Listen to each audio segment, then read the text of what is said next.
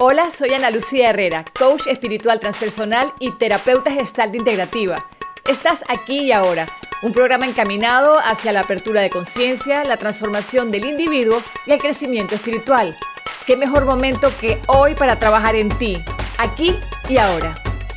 Bienvenidos al programa de hoy. Nos encontramos como siempre con Sandra Piccini. Sandra is Happy Life, mi colega del programa. Aquí Buenos siempre, días. siempre analizamos un poquito cómo está Sandra. Fantástico, gracias a Dios, muy, muy bien. Sandra, hoy tenemos un tema súper interesante y me encanta que lo vayamos a tocar, porque con este tema de los coachings que, que se ha puesto muy de moda, gracias a Dios que las cosas buenas se ponen de moda y con el tema de, hablemos de muchas cosas, de chamanismo y de, y de no sé, qué otras cosas se te ocurren. Em, De esa búsqueda interior en la que estamos. Exacto, las búsquedas constantemente. las búsquedas interiores y, y los talleres de empoderamiento de mujeres, Así es. Muchas Emprendimiento. personas- emprendimiento. Muchas personas piensan que bueno, que estas se volvieron locas y están en una secta, estas y estos, porque también hay hombres metidos en estas cosas, ¿no? Entonces, eh, como mucho tiene que ver con la espiritualidad, con el Om, con el Buda y con Jesús y con la figurita que tú quieras colocarle, pues como te digo, mucha gente piensa que mínimo aquí estamos todo el día leyendo cartas y leyendo la, la bola de cristal.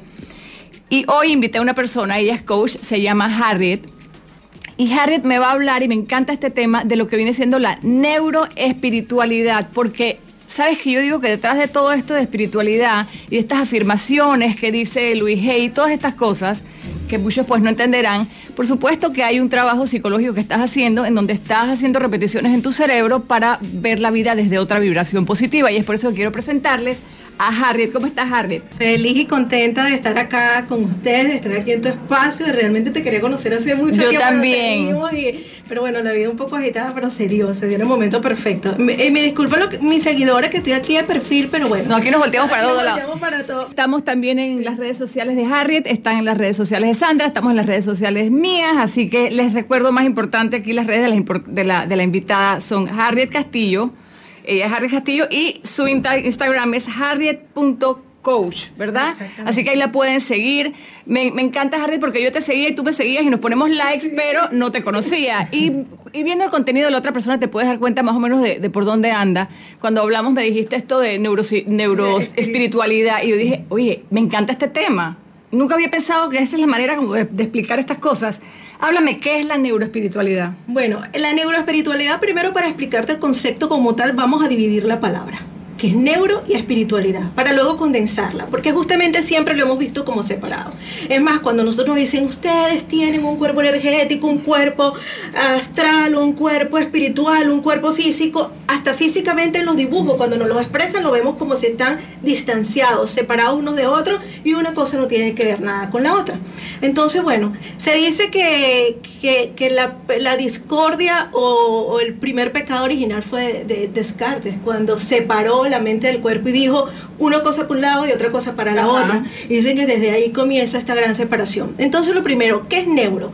Que está muy de moda, neurociencia, neurooratoria, neurocomunicación. Sí. Neuro, pues hablamos del cerebro, hablamos de las neuronas, de, eso- de esas neuronas que son las encargadas de, de a través de ellas hacer todos esos enlaces, todas de esas conexiones donde realmente se alojan nuestros recuerdos, nuestras reacciones, nuestros comportamientos, nuestra vida vibra alrededor de esas conexiones porque todo lo que aprendemos, no solamente en esta vida, sino lo que traemos inclusive cuando estamos en el vientre materno, en nuestra infancia ancestral y más atrás, sin entrar mucho a ese Es tema. que, es que ahí cuando entramos en el tema, por ejemplo, ancestral, la gente es que no, ya sé lo que hicieron. Sí. Y no, es que realmente traemos el ADN de mi mamá, de la abuela de mi mamá, de la abuela de la abuela de mi mamá. Todos tus ancestros y todas estas personas que han estado como parte de tu linaje son importantes en el presente, en tu vida. Es increíble cómo, eh, eh, cómo la misma mente, el cerebro, se ha ido equipando con todas estas cosas. A veces ni sabemos cosas que su- sucedieron en nuestro pasado, pero aquí las traemos hoy a esta vida y son cosas que hay que trabajar. Pero cuando lo cuentas así, Harriet,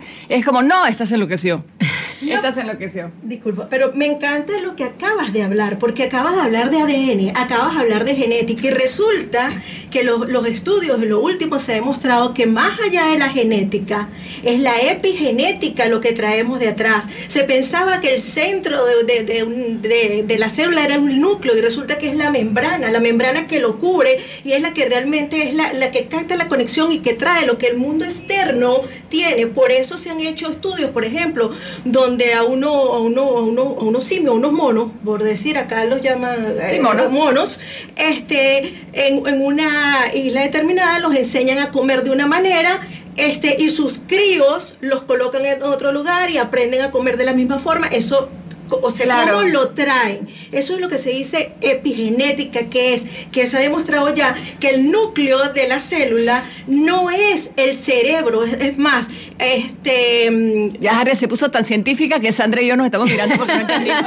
para hacérselo claro, hay un señor llamado Bruce Linton, no sé si lo han escuchado, que, que habla realmente, es un científico que ahora está expandido en la parte de, de- de espiritualidad y ciencia, y donde él hace sus estudios, en el estudio él, agarra, ¿verdad? Y entonces extrae de una célula, extrae el núcleo, y se suponía que la célula iba a morir, porque ese era el cerebro de la célula, tú le sacas el cerebro y muere, y resulta que no murió. Entonces, eso cuando se anali- cuando él comienza a estudiar, bueno, para hacerle el cuento corto, cuando extraen la membrana, que es la cubierta de la célula, la célula sí desaparece, fallece. Tanto es así que él viene y ah, ah, eh, quita los núcleos de ciertas células, pone, por ejemplo, toma células eh, musculares, las coloca junto a todo esto a nivel de laboratorio, los coloca junto a células esqueléticas y estas células musculares se transforman en células esqueléticas. ¿Por qué? Porque su entorno, su hábitat, por supuesto, las transforma. Entonces es donde sale la epigenética. ¿Qué es lo que te dice? Que lo que tú traes de tus antepasados, más allá del gen y de los y de y la, y la parte darwiniana de los ojos verdes, claros, altos o bajos, claro. es tu historia, es tu historia de comportamientos y por eso los países posguerra y por eso suceden tantos comportamientos y lo que se llama conciencia colectiva, Sí. Correcto. porque tú lo traes de allá. Entonces, bueno, llegándolo y aterrizándolo al ahorita, ¿verdad? En esa en ese en esas neuronas es donde realmente se hacen todas las conexiones, esto es ciencia, esto no es otra cosa y donde tú ¿Por qué se está trabajando ahora tanto, por ejemplo, la neurociencia, la neuroventa? Porque se sabe que si tú cambias eh, creencias y creas en esos canales, tenemos tantas, tantas neuronas para un aprendizaje de 25 millones de años. Imagínate, tú podemos estudiar todo lo que queramos y nunca se van a agotar. Pero ellas, ¿qué hacen? Van, van conectándose unas con otras. Si tenemos, por ejemplo, un proceso, sucedió algo y ya nosotros hemos repetido esa experiencia, lo que hacen las neuronas es buscar, eh, como en su CPU, la carpetica de cómo me comporto. Los Si un día- archivos. los archivos, ok, los archivos, pero yo puedo crear nuevos archivos a través de conductas de PNL, nuevas creencias y todo Nuevas. lo que viene, lo que viene para acá. Claro. Entonces, ¿dónde viene la compaginación? Cuando yo digo, por ejemplo, neuroventa, es porque a través de prácticas yo voy a generar canales de eh, nuevos canales, nuevas creencias para comportamientos en venta. Neuromarketing, estudio los mercados, cómo se comportan las personas cuando van a comprar, qué colores les gusta, ubicación anaqueles, o sea, todo aquello, todo esto es neurociencia. Pero ¿cómo metemos la neuroespiritualidad aquí? Porque entonces la espiritualidad se ve como el on, lo que está afuera, ¿Y, ¿Y qué es la espiritualidad? No es más que el encuentro con tu yo soy. Cuando tú te identificas, cuando tú te encuentras, cuando tú te conectas contigo, cuando tú sabes realmente para dónde vas, qué vas a hacer, cuando la culpa la has erradicado de tu vida, el juicio lo erradica de tu vida. No es que no caemos en momentos, pero... Harriet, yo estoy enredada. Tú, Sandra, soy yo. eres tú. O- Bueno, bueno, dime, Esto de es- repente me inspiro tanto que... Es que quiero, quiero parar más en la parte de, de la neuro, antes de ir a la parte de la espiritualidad, como perfecto. dividimos la palabra neuro y espiritualidad. Lo, lo que nos quisiste decir con el ejemplo anterior, y Sandra, tú aquí tradúceme conmigo a ver Sí. si estamos. Claro, tenemos cosas que sí vienen con nosotros de nuestro ADN, que eso es un hecho, lo dijiste, los ojos verdes, Correcto. el color de tu cabello, la piel, todo eso lo vas trayendo. Pero también las emociones las traemos de nuestros familiares pasados, y son cosas que no, no las sabíamos o no nos dijeron, que probablemente Tú sabes que en estos días vi una película espectacular y es un muy buen ejemplo de lo que, lo que voy a decir. ¿Viste la película Coco de Walt Disney? La Sí, Pixar? correcto, Yo no la había visto y me decía, mírala, mírala, mírala. Y claro, esa, esa película es como una constelación, ¿no? Ahí tú ves la película claramente como un niño, no voy a contarles la película, un niño después de tres, cuatro generaciones quiere tiene los mismos intereses de un bisabuelo o de un familiar anterior y la familia se oponía a esto, pero él sí quería eso. Y es que traemos no solamente los rasgos físicos, sino también esos aprendizajes, esas emociones, las traemos con nosotros y de repente llegamos a un día de hoy y queremos ser de esta manera o nos sentimos emocionalmente de otra y pues uno dice, pero ¿por qué me está pasando esto? ¿Me entiendes? Pero, y aquí en el caso de la espiritualidad, y eso es que la ciencia tiene que ver con todas estas emociones y estas cosas que tenemos. La ciencia tiene que ver, por ejemplo, con cosas como calmar tu mente. Así es. Es una cosa científica. Estamos en la... Sí, no, y además estoy ahora yo pensando también en que muchas veces podemos decir, oye, qué bien, resulta que mi ADN surgió que yo tenga los ojos verdes y eso me encanta. Ahí no tenemos nada que hacer, digamos. Claro. Pero en todos aquellos casos en donde venimos sin, sin saberlo, eh, con esa información que no nos hace bien, Sí. Qué bueno pensar que ahora todas estas herramientas que están naciendo nos dan la oportunidad de trascender esas situaciones, porque antes era como que, bueno, yo nací en un entorno pobre, o violento. O violento, o bueno, ¿y qué voy a hacer? No tengo, esto es lo que me toca. hay maneras de sanar. ahora, ahora hay esa, esa tendencia de, mirar un poquito más allá, ¿no? Y creo que de esto se trata un poco también. Eh, eh Harriet también utilizó una cosa que me parece interesante, eh, es el, el, cuerpo ese del dolor de los países, ¿no? Así es. Eh, ¿Qué significa esto? el dolor que puede tener una persona, y vamos a usar un nombre de un país, vamos a usar Alemania, obviamente no es comparable al dolor de una persona de Canadá. Y por poner un ejemplo, y no sé mucho de historias ni nada de estas cosas, pero Alemania es un país que tiene una historia de peso. Una historia eh, fuerte. Una historia fuerte. Eh, con los abuelos y los bisabuelos hubo dolor ahí, ¿me entiendes? Como personas que han pasado, sí, ha pasado mucho tiempo, pero esos niños de alguna manera son partes de, de, este, de, ese contenido, de esa información. de esa información, mientras que probablemente una persona que nació en una isla, en Aruba, no, no, no, sé, no, no, no puede tener el mismo cuerpo del dolor, la misma información. Una persona en Japón, una persona en Panamá, una persona en Colombia Colombia.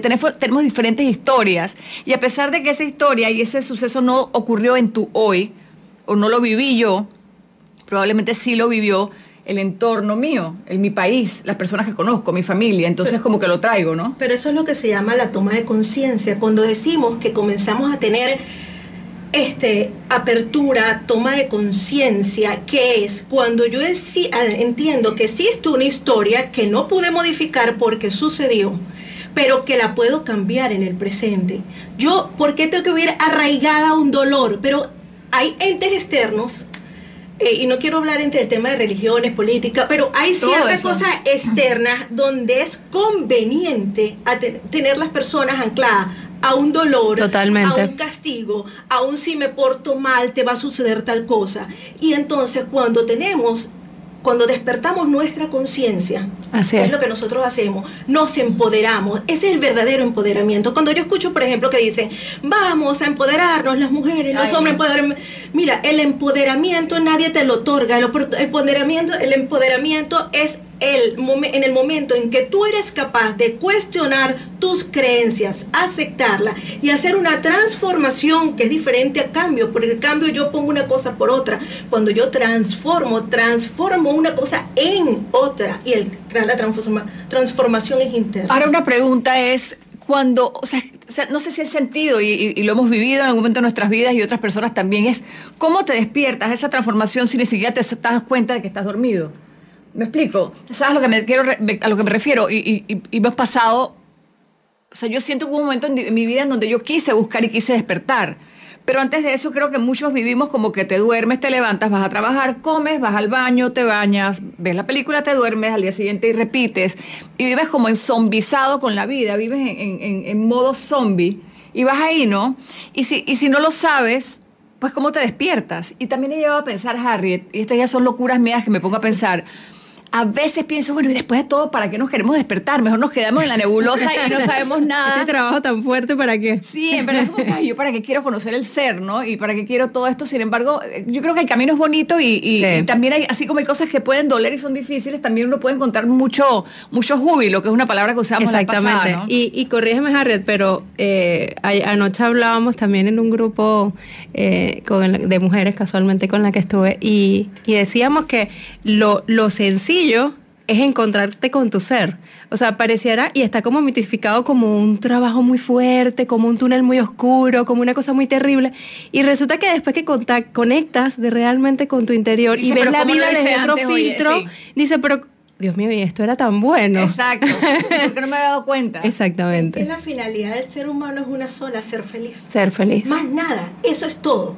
Cuando yo logro contactar con eso, entonces lo que está externo lo miro, lo valoro, pero no me afecta. Correcto. Y es ahí donde está la transformación. Más allá de buscarla, no, sino en el hecho que cuando a ti te pasa algo, tú controlas, gestionas la emoción que te genera tú ver algo y no lo señalas, porque en el momento que alguien está haciendo algo que a ti, bajo tu parecer, no te gusta, tú no señalas, sencillamente llega un momento de análisis donde tú dices, por ejemplo, esta persona ha pasado algo y ha vivido algo. Aquí viene algo bien importante también, que es lo que decir pensamiento positivo y negativo.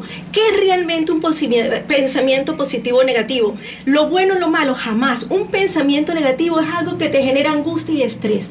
Si a ti te la genera y a mí no, para ti es negativo y para mí no. No hay una clasificación que diga esto es, bueno y qué es bueno y qué es malo. Así es. es bueno y qué es malo. Yo le digo a las personas que llegan a mí, ¿Qué sientes? ¿Qué te genera esto? Nada, es neutral. ¿Qué es esto? Felicidad. ¿Qué es esto? Angustia. Es un pensamiento negativo. Exacto. Si te genera angustia, entonces se te disparan a nivel ya de ciencia a nivel físico, ciertos mecanismos donde realmente te generan daños en tu organismo. Y ahí es donde no puede venir la desconexión, porque tú hablabas y entrando en el campo espiritual y neuroespiritual, resulta que tus emociones no están afuera, están en uno de esos tres cerebros que tenemos. Tenemos un cerebro rectil, que es el que actúa, tenemos un cerebro límbico, que es el cerebro de nuestras emociones, y tenemos un cerebro del neocortés, que es el cerebro racional, donde se desarrollan nuestras emociones es verdad, nosotros necesitamos como un lugar donde se procese todo lo que nos está pasando y ese es nuestro cerebro. Entonces, ¿cómo desligamos lo que sentimos, la emoción, la que es la espiritualidad? Es un estado del ser, es un estado de bienestar, es un estado de felicidad. ¿Y cómo lo reflejo? A través de mis emociones positivas, a través de mis emociones de estado de plenitud, que donde se desarrollan o se activan en mi cerebro en el cerebro límbico, que es el cerebro emocional. ¿Cómo desconecto la espiritualidad de la ciencia si eso que expreso se desarrolla ahí por decir dónde llega, dónde se aloja? No está en el aire. Claro, después viene algo más profundo, que es lo que llamamos conciencia. Y cuando tú decimos, agarrando una frase tuya, yo para qué quiero ser, para qué busco tanto el ser, o sea, sí, ¿por qué no me quedo dormido toda la vida? Esta es una matriz donde si llegamos a despertar todos, el poder que tenemos tan grande. Ayer hablaba con mi hija, que nosotros hablamos mucho, mucho de este tema. Este, ella tiene, me encanta porque ella, ella es mi coach, mi hija es mi coach. que me pasa igual, ¿no? Yo digo que mi hija es mi pequeña Buda, la grande. Es más, ya no quiero porque es como demasiada conciencia mirándome todo el día. Ellos son nuestros maestros, créeme. no, es como que siento que me están mirando no mal, pero siento que es como que... Mmm, yo dije, bueno, esto está mal, no lo hago más. Entonces eh, me decía, porque estábamos hablando de lo que era el concepto de sentirnos Dios menos que Dios. Y, estábamos en, esa, en esa filosofía que finalmente, que es una filosofía? Pregunta y respuesta que no tienen conclusiones. Porque la vida evoluciona por Son maneras de pensar. y... de pensar y, todo aquello. Y entonces él decía, pero es que nosotros somos, nosotros no es que somos pequeños dioses, somos Dios en esencia, porque Dios es la expansión, se abre en todo Así es. y allí estamos esa energía somos nosotros. Yo tenía una pregunta, Harriet, así cortándote un poquito para, para entrar en otras cositas. Quiero que me cuentes, ¿tú por qué llegas a esto? Harriet es coach, eres coach neuroespiritual, tienes una página web que me encanta, también quiero que la visiten y me encanta el título, es maravilloso, es después de mí, otra vez yo. Otra vez yo. Yo voy a escribir una, yo voy a hacer una página web a la de ella, pero se va a llamar Después de mí, otra vez yo, y otra vez yo, otra vez yo. Y es que así debe ser, es como el típico ejemplo del avión, ¿no? Si no te pones la mascarita tú primero, pues, pues no salvas a nadie, ¿no? Es como que... Y sobre todo este, este es un mensaje que yo quiero dar a las mamás. Si tú no estás bien emocionalmente, pues obviamente eso se siente. A veces como que sonreírte y, y, sonrían y saluden como los pingüinos de Madagascar no es suficiente. Uno tiene que sentirse bien por dentro. Correcto y quieres como que estás trabajando y no sé cuánto, y el estrés y la cosa. Entonces, si no te tomas un tiempo para ti, ¿cómo ese mismo estrés, Sandra, lo van a recibir tus hijos así Es, así es. Y, y rescatando un poquito algo que habló Harriet, que a mí me apasiona, Y de hecho esto, estábamos hablando de eso en tu book club, eh, Ana, sobre la Matrix, ¿recuerdas? Sí, que conviene Eh, y- para el próximo libro, eh, book club, este, parte de la lectura que estamos haciendo de Cartoli del Poder ahora, dijimos, no, bueno, para la próxima lea, eh, veamos nuevamente la película Matrix. ¿no? Así es. Entonces, rescatando un poquito eso, quería, quería hacerte esta consulta, Harriet. Eh, ¿Realmente eh, para ti esa Matrix existe? Porque para mí existe y cada día te cuento que eh, lo veo como más claro. O sea, mi visión física ha cambiado. De hecho, ayer cuando yo terminé la meditación, les juro que yo me miraba las manos y era como si podía ver más allá de mi piel, o sea, más adentro de mi piel. Entonces, yo sé que son conceptos complicados, pero eh, ¿realmente sientes que esto es así? O sea, que si todos despertamos, porque yo también tengo ese pensamiento súper altruista de que si hacemos este trabajo en colectivo y cambiamos la, la energía del mundo, somos capaces de transformar este, todas estas situaciones tan terribles que están pasando, ¿no? Entonces, ¿sí piensas que es posible? Existe tanto que yo entro y salgo de ella cuando lo deseo. Viste, Ana, no estamos, no estamos tan locos. Tú sabes que, que cuando dice cuando dice Sandra de, de que uno quiere que la otra gente sepa, sí, probablemente la gente, y ahí te iba a preguntar, mi pregunta era, cuando te interrumpí, que me contaras por qué, que, caíste, por qué llegaste a hacer este trabajo, no estaba aplicando lo que hacías, pero es eso, como que yo quiero agarrar un, par- un, parla- un parlante o micrófono Sí. y decir, señores y señoras, no sufran tanto, que las cosas se fácil. es de otra manera, métanse en la buena vibra, es como las tortugas de Nemo, hoy, hoy estoy hablando de muchas películas de niños, entonces, es como las tortugas de Nemo cuando se meten así en el flow, Así que van nadando, métanse en el flow de la buena, de la- del positivismo, de las cosas, de la buena vibra, y también eso tiene algo de ciencia detrás, ¿no? De, de- de estar en lo positivo en vez de levantarte cada mañana.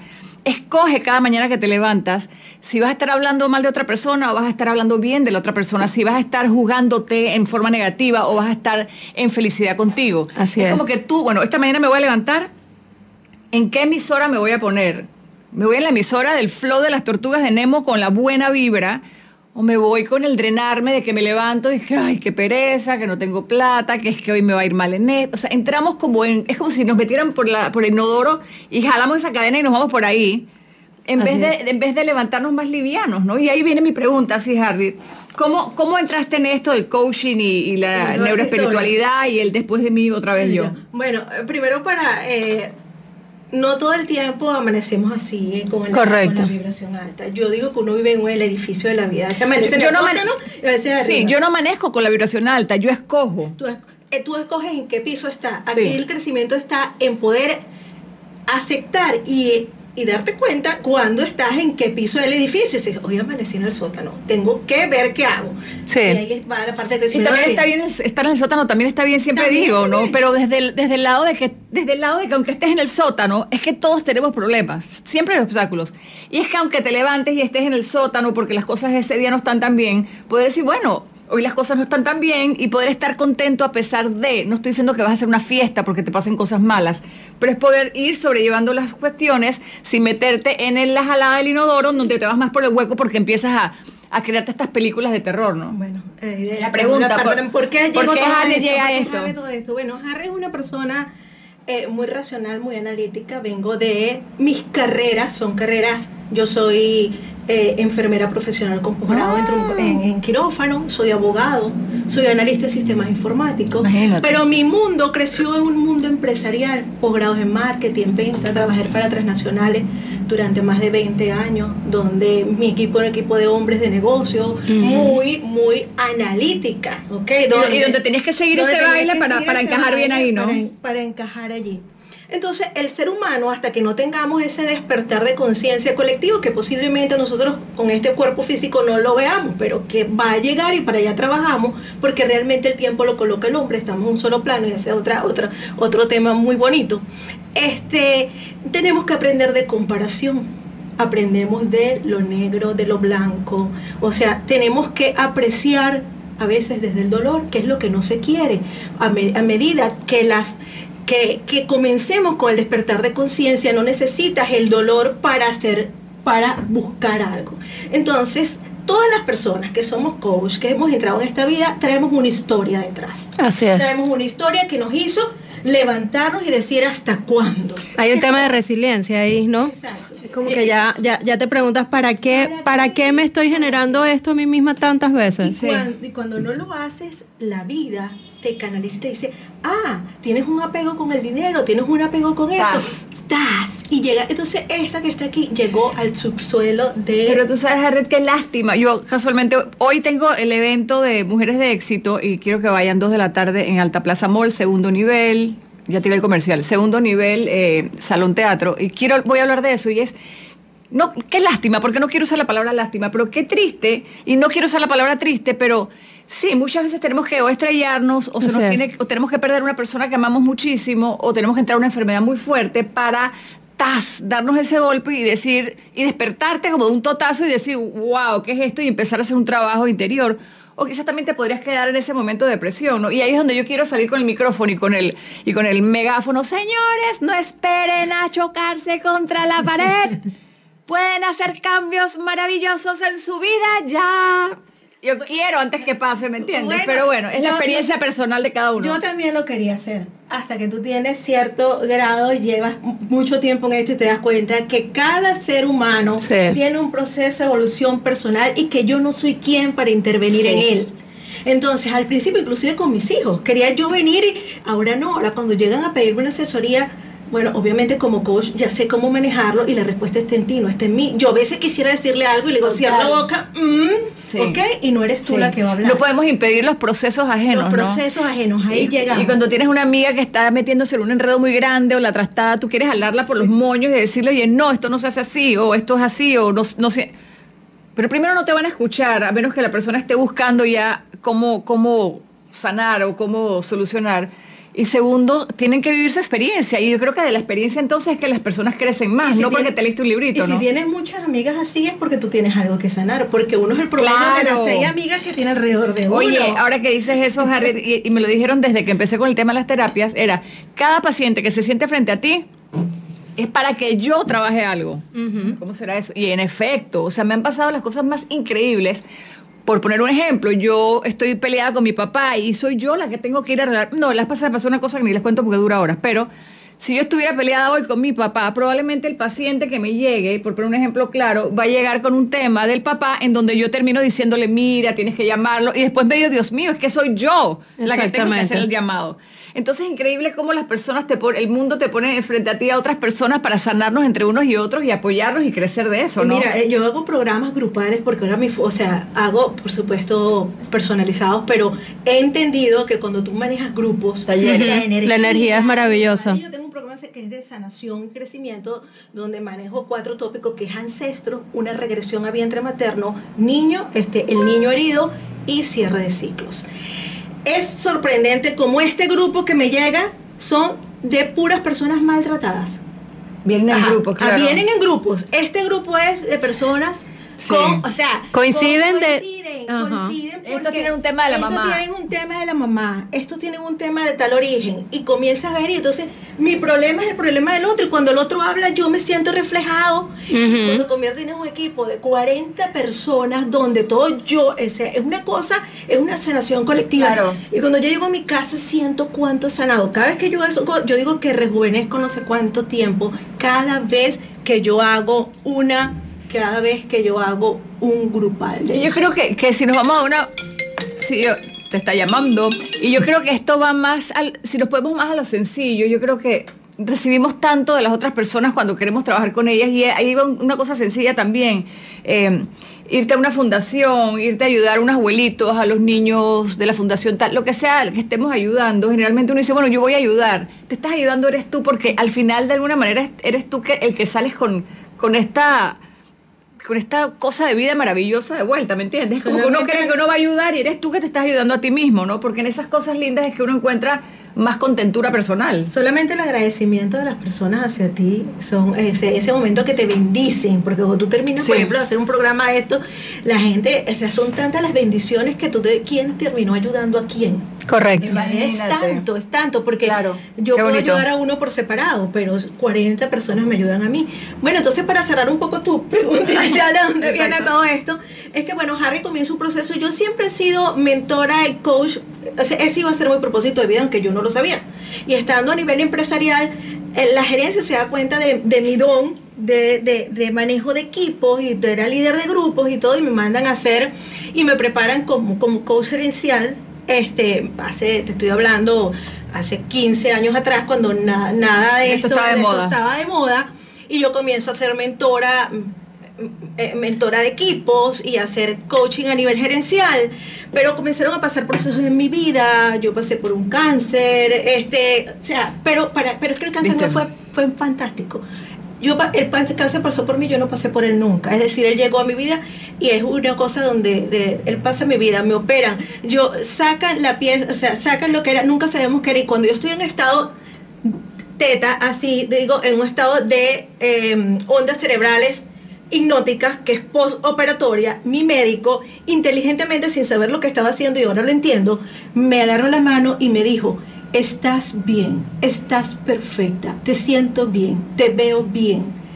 Lo que tenías lo sacamos y estás totalmente sana. Me lo dijo en un proceso de trance. Claro. Eso quedó y ahí quedó en cassette. quedó clavado y yo nunca me sentí que estaba enferma y cuando fui a mis eh, consultas post eh, para la gente me decía, los endocrinos me decían, tú sabes qué posible yo. ¿Qué? Yo no tengo eso. Yo estoy bien. Yo estoy bien. Eso fue hace 20 años exactamente. Cuando nada que de verdad claro, después con el tiempo entendí que era lo que había pasado, después que hago hipnosis y después que hago todo, entiendo que mi médico en un momento de trance me dio una inducción, me dio una orden hipnótica que quedó marcada en Pero mira, mira con esto el poder que tienen las palabras. Así es. Y esto va con otra vez con todas las mamás, conmigo, contigo Sandra, esto va con todas las personas, o sea, el poder que tenemos para poder dañar, porque de esta misma manera, así como el doctor te dijo algo bueno, me hubiese dicho algo negativo, algo malo y es como que dañamos a los demás. Claro, está en ti tomarlo o no, pero seamos que, de nuestra boca salgan palabras bonitas, que de nuestra boca salga amor, que de nuestra boca salgan abrazos y no es juzgar, ¿no? Es lo, es lo que decíamos ahorita, como juzgar, criticar, ver lo malo, o sea, mira lo bueno que sí hay, porque todas estas cosas son como semillitas que van poniendo en el cerebro ajeno y pueden germinar o te pueden marchitar, ¿no? Y retomando la parte que tú hablaste de las madres, el estado donde el niño anda, en un estado hipnótico durante siempre de los dos a los nueve años. Todo lo que tú, por eso es que se lanza por la ventana, por eso es que se creen que son los superhéroes. Ese mundo de fantasía, porque todo lo que ven para ellos es su realidad. Entonces, si mamá le dice, este tú entras y el niño escucha Oye, no seas bruto, que no se bruto. O cuando siempre escucha papá, el compadre le pregunta, ¿cómo está? Pobre, yo aquí, pobre pero honrado, compadre. Ese niño, siempre va a decir, eh, subconscientemente dice, este, yo tengo que ser honrado, porque a mí me enseñaron a ser honrado. Y si dejo de ser pobre, ya no seré honrado. Entonces uno no sabe todo lo que... Por eso es que yo manejo al niño herido, porque hay que sanar ese niño, que lo podemos sanar en estado de conciencia. Y lo que tú te consigues cuando tú manejas el niño herido de las personas, recuerdos, pero que aquellos que van llegando como... como a ver, lo bonito del niño herido es que si ahora yo te pregunto, Sandra, bueno, ¿qué te acuerdas tú? No me acuerdo, no te acuerdo, no te acuerdo. Me imagino que tú por medio de algún proceso, eh, eh llevas a las personas a entrar como en una regresión, en algún trance así, que empieza a hablar y la gente empieza a recordarse. Bueno, es que me acuerdo de tal cosa, pero eso no es importante. En esa cosita que no es importante probablemente está, no sé, Harry, cuéntame tú en tu experiencia, están grandes descubrimientos. Yo tengo, yo he hecho mis propias técnicas. La parte del niño herido yo lo manejo con metáforas. Y yo, eh, las metáforas son mis historias. Claro, los llevo un proceso de inducción y la gente está tan atenta a la historia, al cuento, porque al ser humano le gusta la novela, le gusta el cuento, le hace ancla. Y a través de metáforas, entonces yo como tengo cantidad de historias, yo comienzo a contar historias de Harriet, ya eso es en la parte de la tarde cuando yo tengo cierto contacto de ellos y ya mi voz es una voz de mando para el subconsciente de ellos, porque todo eso se maneja así, por eso es que cuando tú haces autohipnosis para las personas se pongan este hipnoterapia y todo eso, se recomienda que la hipnoterapia la haga la persona que te está haciendo el coaching, porque es la que para tu cerebro es la persona que te ya es una voz reconocida. reconocida o tu propia voz. Y esto es mucha responsabilidad, ¿no? Siempre si van a buscar una persona que haga este tipo de trabajo responsable, responsable porque así como te meten cosas buenas, te pueden, ¿verdad? y eh, tampoco es para que anden con miedos en las vidas. Continúa, Y es más, te digo algo, yo este es un tema, yo no llego aquí, la, yo, lo, mío es terapéutico, yo no hago un proceso por, ay, que yo quiero saber que yo era, no, no, yo no manejo esa parte, lo mío es netamente terapéutico. Me estás contando del niño herido. Te estoy contando del niño herido. Lo del niño herido es que cuando Este, yo comienzo con metáforas, yo esa parte la manejo con la parte de metáfora y cuando yo comienzo, porque yo manejo voz, o sea, manejo todos Claro, los canales, Los las- sentidos. los sentidos de todos mis canales de comunicación y obviamente como ya estamos en la, eh, ya los conozco, sé y los manejo todos los canales porque unos son visuales, otros son auditivos, entonces las personas comienzan a despertar y previamente a eso yo hago lo que se llama una, este, una conexión al niño con ojos cerrados para conectarnos con ellos en un carrusel, es una cosa hermosísima. Entonces ya hay una sensibilidad, los mando a escribir con la mano, que les, mando a colocar su nombre de cuando era niño, o sea, yo hago una conexión con el niño. Para y que la persona vaya a ese momento, ¿no? la persona va en el momento. Y es sorprendente cuando comienzan a llegar, cuando yo termino y digo, ahora vamos a hacer el ejercicio, ¿tienes algo que quieras sanar? ¿Tienes? Sí, sí, este, yo estaba en tercer grado y la maestra me dijo tal cosa, Ay, y sale sí. el otro, yo estaba, mi mamá me gritó, yo quería ser reina y me dijeron que yo era muy fea. Y tú, Wow, y es que sí, mira, ay, Dios cosas mío. así que, que la gente no iba con eso en su cabeza, de que cuando tenía nueve años quería ser reina y le dijeron que no. no, las amiguitas, sí. imagínate cuando, y son cosas que quizás hacemos sin saber, pero las amiguitas dicen, no, tú no, porque no sé qué. Claro, esas son como que heridas que se nos van haciendo, y, y necesariamente no todo te va a marcar, pero hay cositas algunas que te, que te clavan, lo que dices tú, el día que tu papá te dejó plantada. Ahora, son cosas que no podemos evitar, Harry, porque en algún momento se van a dar cosas así, pero, pero sí hay que sanarlas, ¿no? Te voy a dar un ejemplo mío para que la gente también quede muy claro. Cuando mi papá y mi madre se separan, yo tenía siete años, tenía cinco años, mi papá y mi mamá eran, yo era muy, muy unida con mi papá. En el momento que mi papá me monta en el autobús con mi, con mi y esto lo vine yo a, a sanar después. Yo no sabía eso, yo lo había bloqueado en mi vida, ¿ok? Después en todo mi proceso entiendo. eh, Claro. El momento en que mi papá se despide de mí, yo le digo adiós en el autobús y todo aquello, esa niña de cinco años, imagínate lo que podía sentir, el desgarro que sentía en ese momento. Claro, abandono. Cinco años, no sabía más nada. Luego pasan ciertas etapas de mi vida. Cuando mi padre muere, yo vivo el la misma niña. Yo desarrollé una alergia cuando tenía cinco años y cuando y se me había sanado. Cuando mi papá muere, vuelvo a desatar la alergia enormemente porque sencillamente fue allá, fue a los canales, fue a lo que sucedió. ¿Por qué desarrolló la alergia? Porque eh, conjuntamente con la ida de mi papá, yo como algo que me hace daño y por lo tanto hay una relación alergia, salida de papá. O sea, eh, no Alergia, tenía- abandono, alergia, abandono. Yo todavía no sé, mi papá muere hace muchos años. Cuando mi, el padre de mi hijo me deja, ok, me decide irse, que yo... Se activó de nuevo la Se alergia. activó de nuevo la alergia y de ahí nace después de mí otra vez yo. Y sin Nace- alergias. Y sin alergia. Nace de un dolor muy profundo. Mi maestro más grande de vida fue mi segunda pareja, el padre de mi hijo. Él no sabe lo que hizo de mí. Era el instrumento que yo necesitaba Para ser la mujer que soy hoy. Por eso todos los días los bendigo. Es, eh, O sea, fue justo, tan maravillosa su proceso, cómo apareció, cómo se fue, cómo está. Es un maestro de vida y en mi libro yo le dedico a él. Un día vamos a. Mi libro tiene. Un día vamos a que lo, lo Ay, llevas a tu- ¿verdad? Vamos, ya, siguiente. Este. eh, se llama Los nueve escalones, un encuentro con mi verdadero yo. Y uno de esos, porque cada escalón es un maestro que aparece en mi vida. Y se lo dedico a él completamente, porque rea- es, ha sido uno de, uno de mis maestros de vida. Entonces, mira, Y aunque mira haya cómo- sido, yo me imagino que Harry lo estás diciendo porque aunque pasaron cosas difíciles, aunque te dolió, aunque hizo, aunque lo que sea, de eso pudiste crecer, ¿no? Ah, entonces cuando tú te preguntas, yo decía, pero si yo lo amaba tanto, pero si yo todo lo doy, pero si yo era la mejor mujer, pero si yo puse cosas en mi vida, es cuando yo me dije, ajá, pero es que tú no tienes que buscar afuera lo que tú te tienes que dar. así es.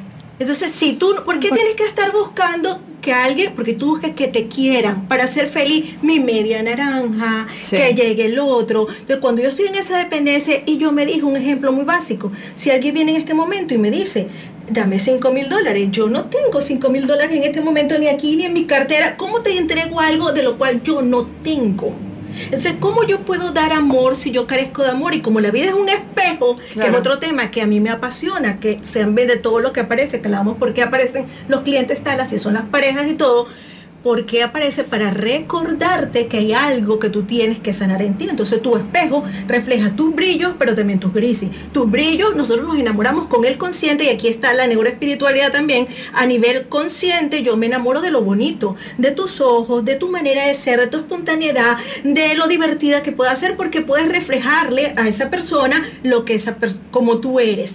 Pero a nivel subconsciente me enamoro de tus grises, que son mis grises y que la convivencia va a irlos abriendo para yo aprender. Ahora, Harry, pero también en esos espejos pasa de que no me enamoro, sino que no te soporto. Y también es porque ahí probablemente te refleja tanto la persona algo de ti que no te gusta, que también tienes que curarlo y sanarlo. Es como que a veces no soporto a esta persona, pero es que es igualita a mí. Es que hay cuatro tipos de espejos. Está el espejo donde la persona está reflejando algo de ti que tú no, que, que, tú dices es idéntico a ti y me lo está proyectando. Hay espejos donde la persona es totalmente opuesta a ti. Tú eres muy organizada y una persona extremadamente desorganizada te saca la piedra, total. Y eso se llama el equilibrio de la vida. En la vida todo es un equilibrio. y los extremos son malos. Entonces, esa persona aparece en tu vida hasta que tú aprendas a ser tolerante y aceptar que existen personas organizadas y existen personas desorganizadas. Y que existen puntos medios sobre todo. Puntos medios sobre todo. Pero también está la otra. Y la otra es cuando, por ejemplo, alguien te hace algo que tú no se lo haces a él, pero se lo haces a otro. Es decir, es que tengo un marido que, mm, mira, voy al trabajo y me llama, es súper celoso es súper, eh, pero tú eres así con él. No, yo para nada soy así con él. Él va a su trabajo, tiene sus amigos, yo no ando con esa marcación. Pero resulta que con tu hijo él es insoportable. Quieres dirigirle la vida, le vas a decir para qué universidad va a ir. Entonces tu marido te lo está haciendo a ti y tú se lo estás haciendo a otro. Exactamente. Entonces, eh, tú dices, pero es que yo con él no, yo no me... Entonces, proyectate, búscate, o sea, ¿qué es? Entonces e, es, cuando esto, esto del espejo tú tienes que irlo como que manejando, pero siempre hay algo que te trae. Cuando las almas, porque hay matrimonios que pueden durar mucho, mucho tiempo, son almas definitivamente evolucionadas, que venían a sanar otras cosas que no eran matrimonial. Hay personas, matrimonios, parejas que se conocen, se casan, viven, pueden tener sus conflictos normales, que tienen otros tipos de conflictos, pero conflictos de pareja no son. Pues ya tenían una evolución a nivel, ese nivel, a ese nivel y están en, evolucionando en otras cosas. El cuarto espejo. Faltó. Ah, ¿cuál, cuál iba? Este, el de. Yo que me encantó lo de los espejos. Ah, por cierto, tengo un. Cuando son iguales, cuando, hace algo muy diferente, cuando, cuando hacen triángulo. Cuando hace el triángulo y está el otro, ay, no puede ser que se me acaba de ir. Son, ahorita te lo los debes y después me, lo debes y, lo voy a subir. después lo voy a, después lo voy a subir a mi cuenta de Instagram porque ahora yo quiero saber los espejos de Harvey. Voy a subirte así en el Instagram Story. Ah, yo lo tengo, yo lo tengo en una, en uno de mis. Ay, ¿cómo es posible que se me acaba de ir? En una de tus cosas de la página web. En, no, en, en un post. En mi Instagram. Pero me lo pasas. destacadas está todo, todo, todo. La, me lo ah, pasas. El otro, el otro es ya no me recordé. No, no lo digas, no lo digas para que lo subamos al Instagram. Ah. mentira, mentira. El otro es cuando tú generas expectativas. Es decir, y yo lo pongo ahí con una imagen, cuando tú te haces una expectativa y la persona no es así, entonces tú quieres cambiar el mundo. Así Yo lo pongo como un lagartijo y un dinosaurio. Sí. Lo pongo yo. Entonces te generas expectativas sobre algo de, otra persona. Sobre otra persona y resulta que lo que el espejo te está reflejando es que tú no puedes cambiar a los demás, que tienes que aceptar las demás personas como son y que el cambio viene desde ti. Entonces, cuando yo veo ese, eso es porque generalmente, y con las parejas sucede mucho, que nos creamos expectativas y las expectativas no son. Me encantaron los espejos, Harry. La pregunta entonces ahora sí para ir organizando es, ya el neuro lo tenemos, sí, la importancia de la ciencia, por llamarle así, o mejor dicho, qué tan, tan cierto es todo esto, de que no es que nos estamos inventando, no es que las cosas Somos todo. de moda, de moda, sino que es parte, la ciencia se ha dado cuenta de que también con esto de las emociones, con todas estas cosas, pues tiene algo que ver. Entonces entramos a la parte espiritual. La parte espiritual. La parte espiritual va relacionada que no tiene que ver con religión, esto es muy importante, porque la religión no puede existir sin espiritualidad, mientras la espiritualidad sí puede existir sin religión. ¿Ok? Entonces esto no tiene que ver nada con... Me gustaría que poner un ejemplo ahí. Vamos a poner un ejemplo. Yo soy una persona súper espiritual, pero no pertenezco a ninguna religión en particular. Pero, o sí pertenezco a una religión particular, puede ser también. Lo que pasa es que, por ejemplo, para una persona muy religiosa, su paz está a través de un Dios o de algo que cree. ¿Ok? okay y por ejemplo, los budistas que no tienen religiones, sino doctrinas, para ellos, para ellos su espiritualidad está en sus experiencias y en, en su estado del reconocimiento del ser y de tranquilidad.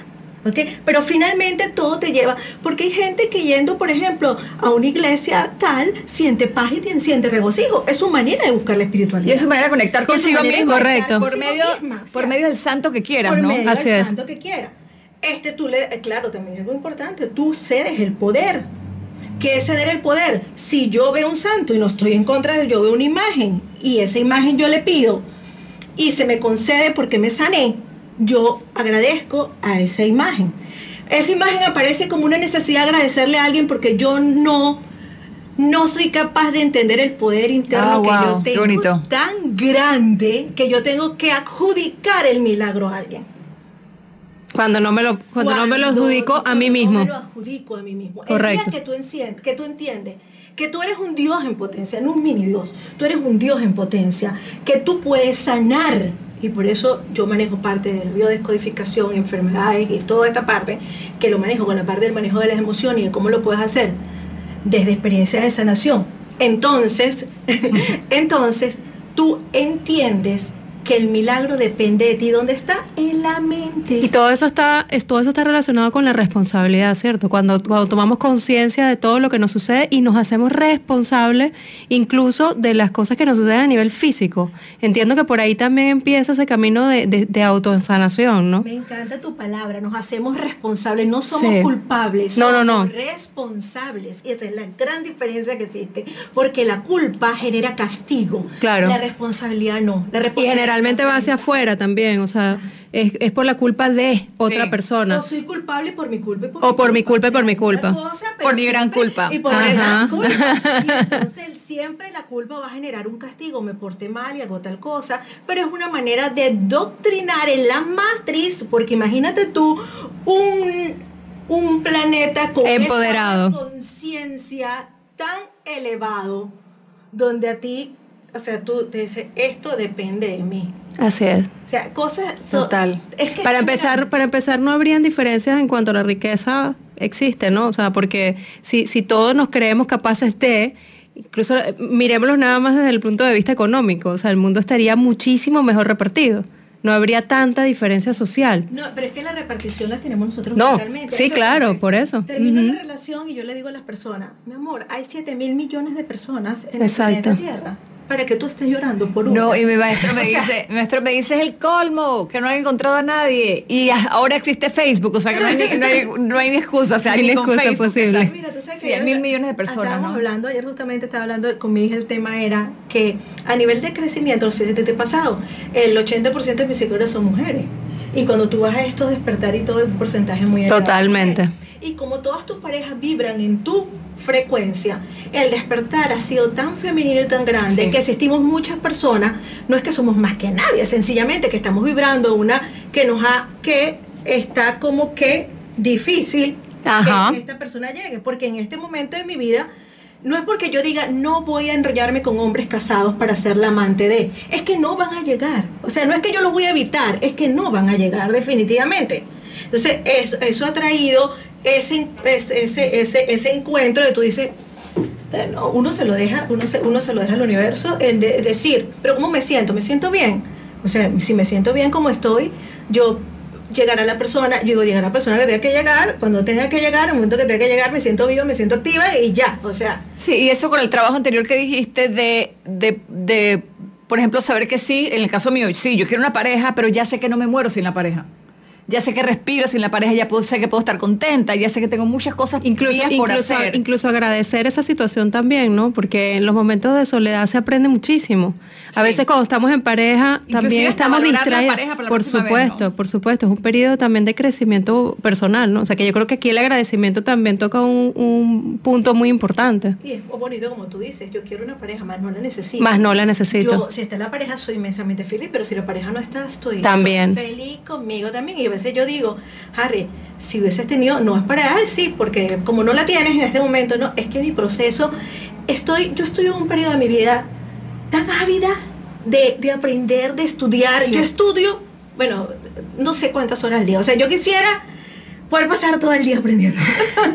Porque es como que tú, aparte Sí, te sientes que te estás enriqueciendo. siento que me estoy enriqueciendo, pero lo más bonito es que siento que puedo guiar, porque ya no, no digo la palabra ayudar, yo no ayudo a nadie, yo guío. Un coach lo que hace es acompañar. Acompañar no, no ayudar, uno dice porque yo no ayudo. Y empatizar también, ¿verdad, Harry? Es un tema de, de, empatía, ¿no? Porque cuando nos sentimos empatizados con la otra persona, también podemos conectar desde otro, desde otro canal, ¿no? Como encontrar El entendimiento, exactamente. Es hermoso, es realmente hermoso. ¿Dónde estamos? Hemos hablado de tantas cosas. yo, creo, yo, creo que nos faltan como tres programas más o cuatro.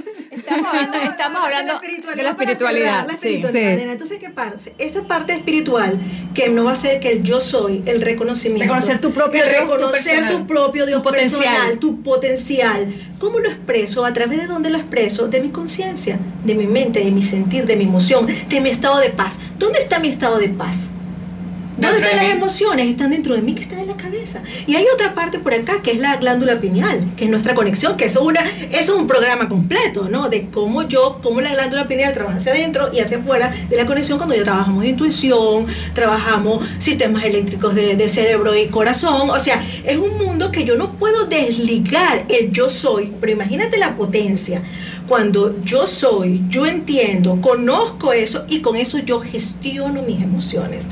Porque yo no puedo evitar lo que pasa alrededor, pero sí puedo gestionar la manera de cómo yo lo veo. ¿Y a través de qué? De hacer canales neuronales que están en la cabeza, no están fuera de la cabeza, ¿verdad? Donde yo tengo nuevas creencias y nuevas reacciones de comportamientos a eventos que van sucediendo. Es decir, cuando alguien viene y me grita, ya yo tengo un canal neuronal de tranquilidad y de paz donde yo veo a esa persona y, y yo le escucho, respiro profundo, esto y no me no me genera rabia. ¿Dónde se creó ese canal neuronal de, de esa reacción?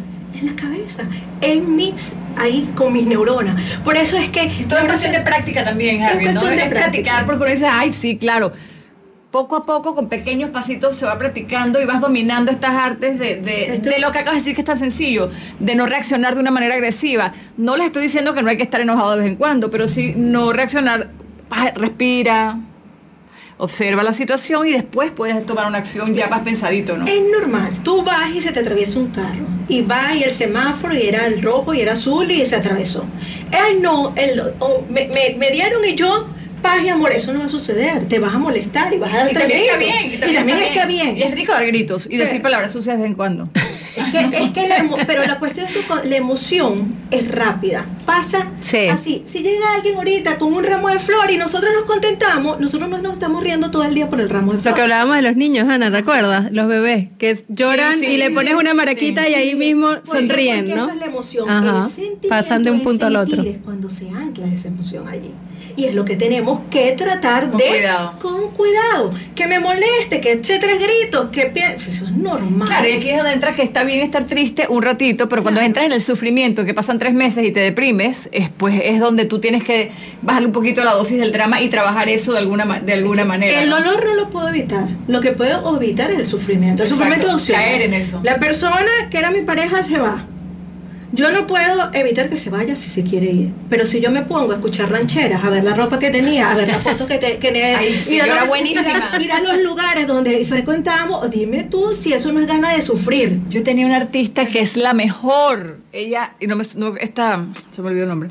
Este, bueno, era una cosa tan triste. Yo tenía una amiga con que sufríamos mucho. ¿no? mi amiga me decía que nadie puede sentir lo que yo siento. Yo le dije, no, te equivocas. Esta cantante lo siente seguro. ¿Cómo se llama ella? Es una cantautora latina, tipo, no sé qué país. Ush, es espectacular, pero es un drama tan grande y todo lo que ella escribió yo lo he sentido y era como que, amiga, te entiendo. Me encanta, Harry, tenerte en el programa y sabes lo que cuando te escucho hablar me, me llama mucho la atención que entiendo perfectamente las cosas que dices, más tú eres una persona, como dices tú, muy analítica, ¿no? Y esta parte de la neuro, llamémosle ciencia, combinada con la espiritualidad, que siento que yo puedo manejar más, es como lo que entiendo, pero que yo no sé ponerle el nombre porque, porque has entendido muy bien la parte científica del tema para poder explicar a quien lo necesite, por ejemplo, yo soy una persona que cree porque algo me gusta y punto. Pero hay gente que sí quiere sacarle la raíz cuadrada a las cosas y preguntar, ay, no, pero esos son saltimbrinqui que tienen y esos son espiritualidades locas y eso, eso es una secta, ¿no? Es el típico chistecito de la secta. Y qué bueno poder explicar estas cosas y ponerle nombre y apellido, como tú lo haces con, con, con el neuro y la, glándula de aquí y los tres cerebros y todas esas cosas que a mí... Integrar todo eso, hacerlo un todo, ¿no? Sí, y sobre todo, lo más maravilloso. ella sabe explicar el tema de, de, de, bueno, bueno, nosotros lo sentimos en nuestro corazón, Sandra, pero tú le das una explicación eh, científica al tema y que es cierta, ¿no? Lo hace que es un proceso. Entre esta historia, cuando yo vengo, que se une un poco, yo vengo, yo estamos viendo aquí ahora, este está... Eh, yo, yo, vengo de ser enfermera, vengo de estar en claro, un quirófano, de, analizar, pero vengo y digo, ¿sabes qué? El cuerpo humano es tan perfecto, no puede ser que este motor tan maravilloso venga para enfermarse. Y ahí nace la biodescodificación, otra historia, y bueno, tenemos muchos programas. Hay muchos programas para ver. Mucho, mucho. Lo lindo, como les digo, es eh, cómo, cómo, cómo esa unión de la neuroespiritualidad, de, del PNL, de repetirse las cosas positivas, de cómo podemos ver las cosas de una manera diferente eh, y de que no es todo así como bla, bla, bla que queda en el aire, sino que hay mucha, mucha seriedad en el asunto, ¿no? Y yo creo que ese es el mensaje más importante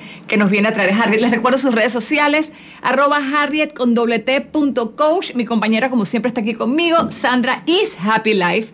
Ya saben, si buscan una Happy Life, la tiene Sandra. Sandra es Happy, Happy Life. Y bueno, mis redes sociales, arroba soy Ana Lucía Herrera. Nos vemos en un próximo programa de aquí y ahora. Nos hemos quedado con mil temas abiertos. Dijiste varias cosas, dije qué tal cosa después. Y bueno, pues hay que hacer los, los capítulos, ¿no?